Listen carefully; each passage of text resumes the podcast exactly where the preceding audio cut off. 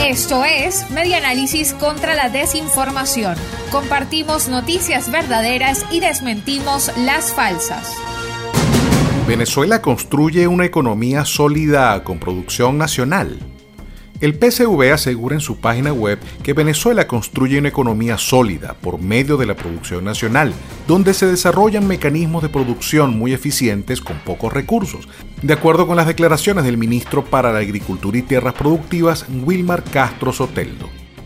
Pero una verificación realizada por cotejo.info a esta información indica que esta declaración no es cierta.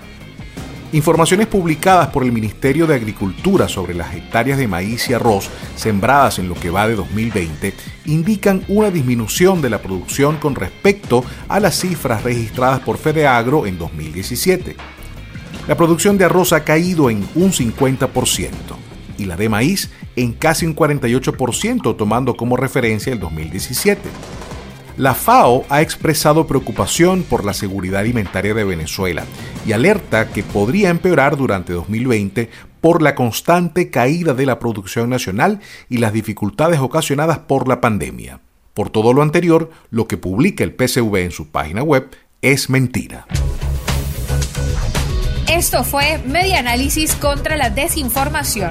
Síguenos en nuestras redes sociales, en Twitter e Instagram en arroba medianálisis y nuestra página web medianálisis.org.